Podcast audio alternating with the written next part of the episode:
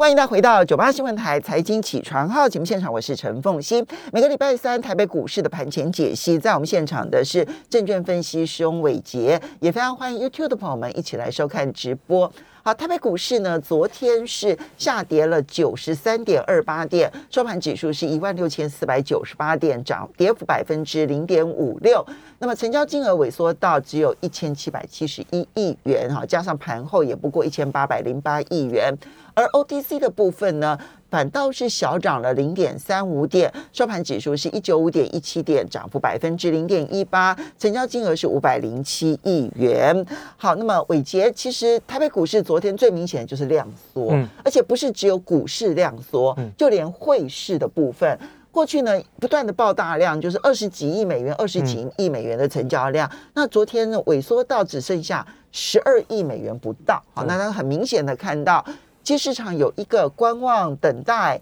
等待联准会的一个心情。那这个时候要怎么样子准备？那么因为明天早上才会知道结果嘛，怎么样去看待美国联准会可能的结果？好，方一早大家早哈。我想其实这个从技术面来看，哈，那新低量就是代表会有新低价哦。那所以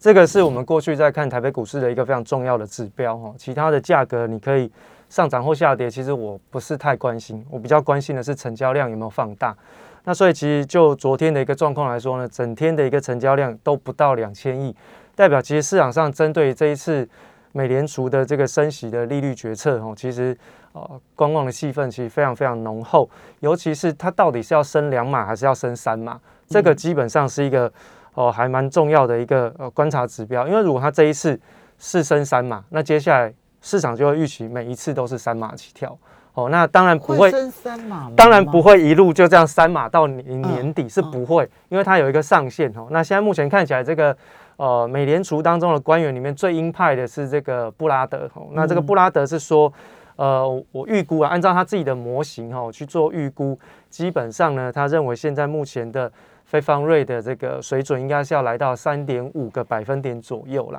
这个是比较他认为。比较能够去对冲通货膨胀的一个压力的一个哦利率水准哦，所以其实大家会利用这样子的一个模型的数字来当成是一个比较偏鹰派的预期。那比较偏正常一点的预期，那大家可能就会稍微去看一下两年期的这个国债值利率哦。那两年期现在大概就是落在二点五到二点七这中间哦。那所以大家可以去推算一下，现在目前看起来，在整个美联储的这个利率决策会议的过程当中，大概都还有。大概两个两个百分点左右的一个空间，好，那另外呢，就是市场上其实在过去也一直不断的在讨论的一件事情，就是中性利率，哦，中性利率大概是落在百分之二点五，这个基本上是利用经济的一个供给总体的供给跟总和需求去进行平衡之间的一个推算，它不是一个确定的利率政策，只是说。来到这个利率政策啊，总和供给跟总和需求会达到平衡点。那现在目前市场上的模型预估应该是在百分之二点五。所以其实大家可以知道，这个中性利率其实过去也是鲍威尔一直不断谈论的一个重点。所以我们就利用百分之二点五当成是一个。这个美联储未来升息的一个目标，至少美国呃联准会的这些官员们，他们所说的中性利率水准大概都在百分之二点五。对，没有错哈。所以其实这个过去是大家不知道这个中性利率怎么来，其实它就是全整个经济体当中达成总和供给跟总和需求平衡点的那个利率政策，那个利率水平。那现在目前预估出来在百分之二点五，所以其实市场上面就会针对于呃。以上半年来讲，它的整个呃升息的速度哦会加快。那已经有很多投行都在预估说，他们觉得说，接接下来在五月份升息完了之后，六月份可能就要开始升息三码哦。那所以对于这个三码的这个水平来讲，大家我不晓得大家有没有去计算过哦。如果要达到百分之二点五，我们就先利用中性利率达到百分之二点五来做计算。其实呢，它大概就是。五月份如果是升息两码的话，那就是零点五，对不对？那零点五，然后接下来是三码三码，好，对不对？三码三码，那就是呃这个零点七五，那再加上一点五，再加上零点五，就两个百分点，所以在七月份的时候就会达成中性利率的水平。那也急循均的方式，对，如果是这样的话，七月之前就达成。对，如果我们是利用比较积极的这种央呃这个投行的看法，代表七月份的利率决策会议结束之后。好，就是在夏天结束之前，就把所有的利率都升完。那换言之，在告诉大家什么？其实下半年美国联储会不会升息。嗯，好，为什么会这样说？因为我们过去其实一直都跟大家讲，下半年美联储不不容易升息的原因，其实就只有一件事情，就其中选举。对，政治因素。对，这是政治因素。哦，所以其实如果按照投行的这样子的一个规划，然后再加上我们利用百分之二点五的利率水准去做观察，哎，好像可能性还蛮高的。嗯，哦，所以其实到下半年，可能针对于呃这个 FED 的这个升息的状况，可能会开始放缓。哦，但是在上半年结束之前，可能就会很急。那升息的这个利率政策，一旦是非常用急行军的方式去做进行，当然对于金融市场就会有极大的影响，因为所有的金融市场它的定价都是利用利率的水准来进行导算，哦，所以推算出来的一个价格。所以当它在波动的时候，你的存续期间越久的资产，你的价格波动会越大。那存续期间是什么意思？比如说我现在债券三十年，嗯，那升息一趴，那对三十年的债券，它价格波动性就会比十年来的更大。所以你可以看到，在最近。这个债券价格在崩盘的过程当中，三十年的价格其实跌比较深，嗯，十年的还好，然后七年、五年，哎，跌的幅度就越来越少。哦，原因是因为投资学当中是告诉我们它是这样子的一个哦逻辑，所以其实大家就可以推算，那股票市场是没有到期期限的，嗯，所以当然股票市场它的波动性就会越大，嗯，哦，所以其实以这样的角度你去看这个整个。呃，美联储的利率决策会议，你就大概会知道说，为什么过去我们一直在跟大家提醒，那为什么现在在昨天台北股市竟然出现了一个自息量哦，不到两千亿的一个交易的状况？为什么？因为大家都很紧张，这一次的利率决策会议，它到底是会是升息多少？但事实上，升息多少也不是重点，因为我个人觉得缩表比较关关键。我也觉得哦，因为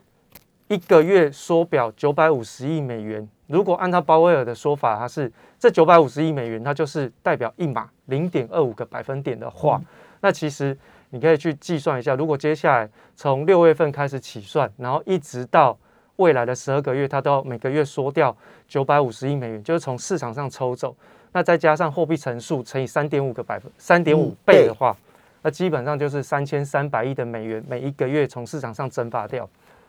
所以其实大家可以看一下，在今年年底，我大概简单估算一下，好像我估过，从七月份开始算，呃，六月份开始缩表，然后缩到年底，这个好像是将近快两个台北股市的市值就蒸发了。嗯，好，那所以其实这个是哦，对市场上流动性是一个非常可怕的事情。因此，对于台北股市来讲，会出现量能的急缩也不意外。但从短期的一个多方的架构来说，我们必须要跟大家讲哦，就是说。讲了这么多，其实从这个价格的一个方面去做观察，四月二十九号这个多方的供给缺口，昨天已经被封闭掉大半。嗯，哦，那被封闭掉，呃，封闭掉大半还没有啦，差十点，哦，差十点还没有封闭掉。那这个这个多方缺口其实是不能封闭的，因为这个多方缺口其实带有一定的这个短期的利多反弹的一个意义存在。嗯，因为上个礼拜在反弹的时候，上个礼拜五，对。联电跟联发科的法说会是带动了这个跳空缺口出来，嗯，可是，在昨天台积电封闭掉了这个跳空缺口，嗯，然后联发科呢也快要封闭掉这个跳空缺口，所以其实就目前看起来，只剩下联电还没有封闭，所以现在目前看起来电子股的一个多方要能够持续的攻击，就只能看联电有没有机会再往上攻击。不过就目前看起来。联电好像被月线压着打，所以这个多方的攻击缺口有一点点岌岌可危。另外就是，如果你是站在多方思考，推升的量能一直都没有到三千亿，所以如果这样的状况一直持续，再加上昨天的自习量，那我们刚一开题一开场就跟大家讲，新低量必有新低价，那下杀取量的机会就会越来越大。所以我针对下杀取量四千五百亿这个看法，我是没有改变的。好，所以呢，一个呢是四月二十九号，也就上个礼拜五的这个多方缺口，其实要在短期之内赶快把它给就是拉远一点啊，千万不要回，千万不要把它给封封实了。所以呢，今天理论上来讲，非要上涨不可。对对，没错。那这一个嗯空方呃嗯多方缺口呢，它的这一个嗯低点是在一万六千四百一十九点，所以现在距离。此时此刻的台北股市，就昨天收盘的台北股市，呃，只差了几十点，没错没错，连一百点都不到，所以呢，应该要快速的离开。所以今天如果能够上涨的话，快速离开是好的。那第二个就是量能不足，当然我们也可以解释说，因为昨天是特殊状况嘛，大家在等待，也许今天量还会缩，嗯，因为不知道明天连刚刚这个伟杰提到了联准会升息，虽然已经确定了，但是它五月升多少，六月升多少，七月升多少，没错。那个速度还是影响非常的大，对。然后它的缩表，缩表要多少时间到达一个月缩表九百五十亿美元？那么，呃，速度有多快？然后要持续多久的时间？这也是市场想知道的，因为要知道联总会到底收钱收多少。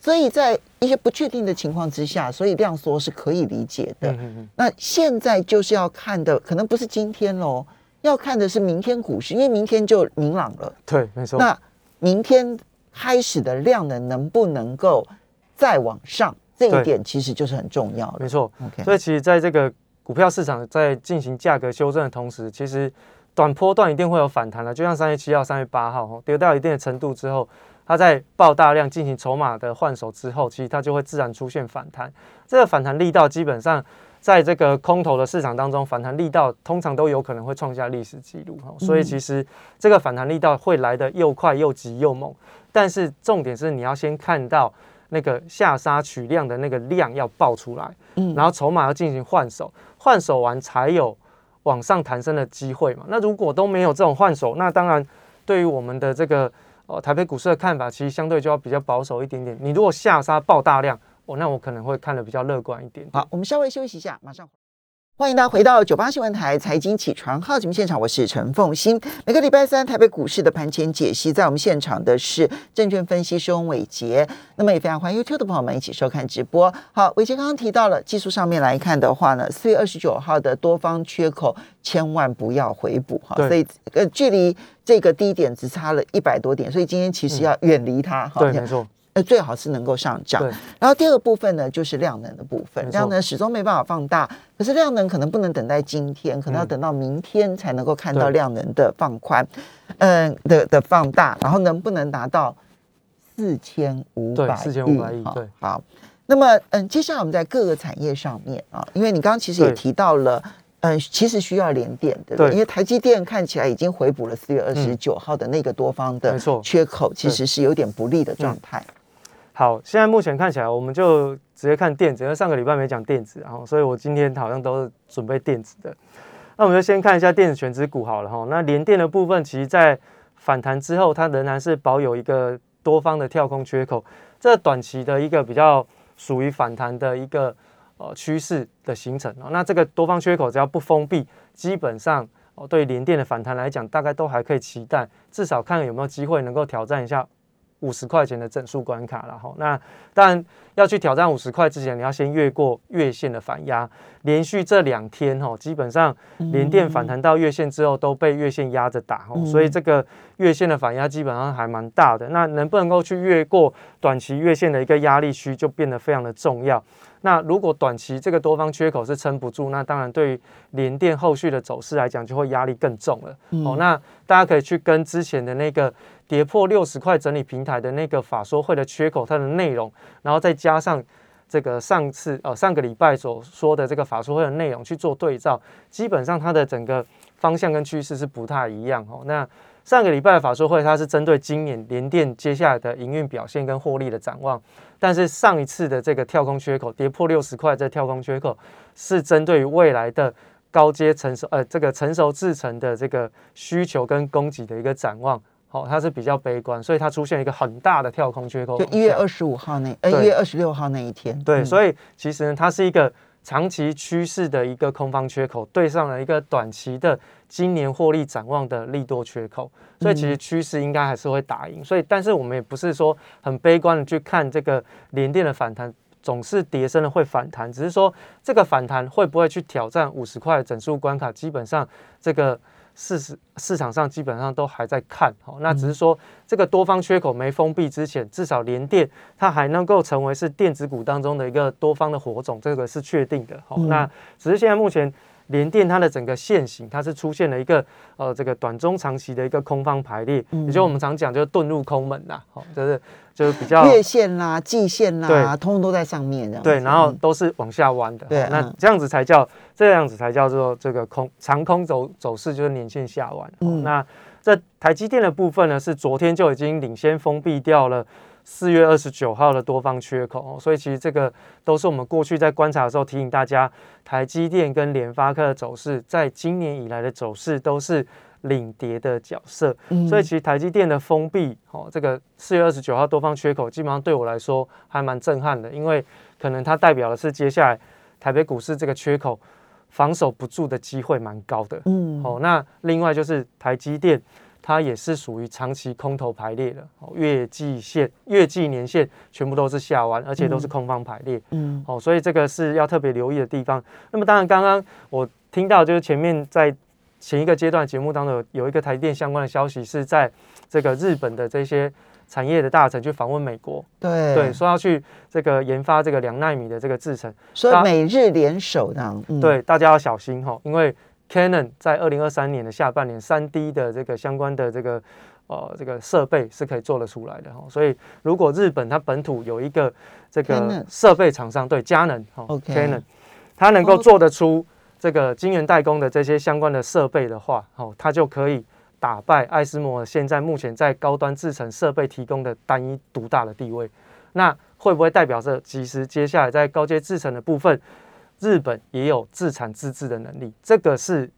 未来在未来两三年大家可以留意的地方。哦，因为日本只要一旦崛起，其实日本人针对于高科技的研究绝对是不遗余力。那他要什么时候推出，对台积电也都是一个打击。好，那所以现在虽然半导体业界并不看好美日联手，然后进入这个先进制程，对。嗯，因为你可以看得出来，其实这个先进制程并不如大家想象的，就是我人才多，我就可以进得去。其实它需要累积很多很多的过去的这个经验。但你觉得，因为日本可能会有一些新的设备，不一样艾斯摩尔系统的这一个设备，所以它出现先进制程的几率是存在的。它等于在台积电的这个产业界当中出现了一个新的挑战者，而这个挑战者，它夹带的是美国的一个强大的澳元。大家知道，商业部。在先前去年才拿到了一些机密的资料跟数据。对，那如果他提供给日本去做发展，请问一下台积电的优势在哪里？好，所以这个是我看到就觉得很担心，所以呢就会有一些阴谋论的联联想，包含为什么日元会贬值去支持美元指数升值，这个就是后面的交换。好，所以这个大家特别小心了哈。那联发科是差一点点去封闭掉。这个四月二十九号的这个多方缺口，不过也是一样，看起来法说会的利多没有持续下去哦。那看起来是属于利多出尽，而且也是属于一个空方排列的格局。那再就是红海了哈，红海的话是说今年苹果的出货目标不变啊，它的没有出货量没有下修，但是即便有这样的一个利多，但红海它虽然跌得慢，但是它进入空方排列的时间。比台积电还快，所以还早，所以其实它也是一个空方的格局。其他包含像消费性电子零组件的大厂，国巨啊、文茂啊、台光电啊、友达群创啊、记忆体的这些华邦电啊等等，其实都是在空头排列当中。因此，对电子股来讲，全指股就是一个产业趋势的一个领领先的一个指标，都不是都不是很好的一个状态。刚刚这样点完了之后，还没有任何一个不是空头排列的。对，基本上电子股已经。大部分哈比较知名的，你可以点得出名的，可能大部分都已经进入到空头排列。嗯，好，那另外就是过去的强势股，比如像是市场上告诉各位的什么投信作战股啊，我们就挑几档来跟跟各位做观察。如果说强势还有强势的这些电子个股当中还保有一些这个多方排列的机会，那可能还有一些多头的火种。嗯，但现在事实上我们看起来好像题材都已经用光了，不然像是创维的部分。三月二十三号就见高点哦，那当时候见高点的一个利多是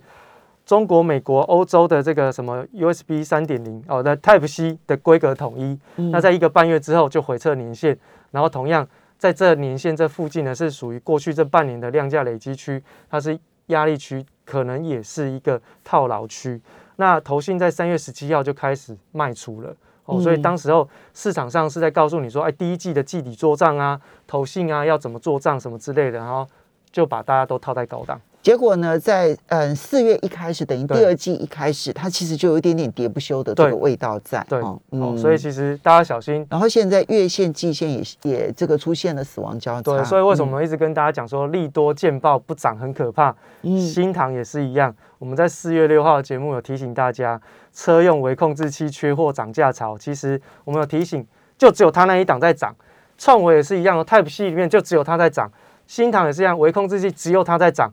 没有族群性的，没有族群性的上涨，基本上都不算是一个产业趋势，它都是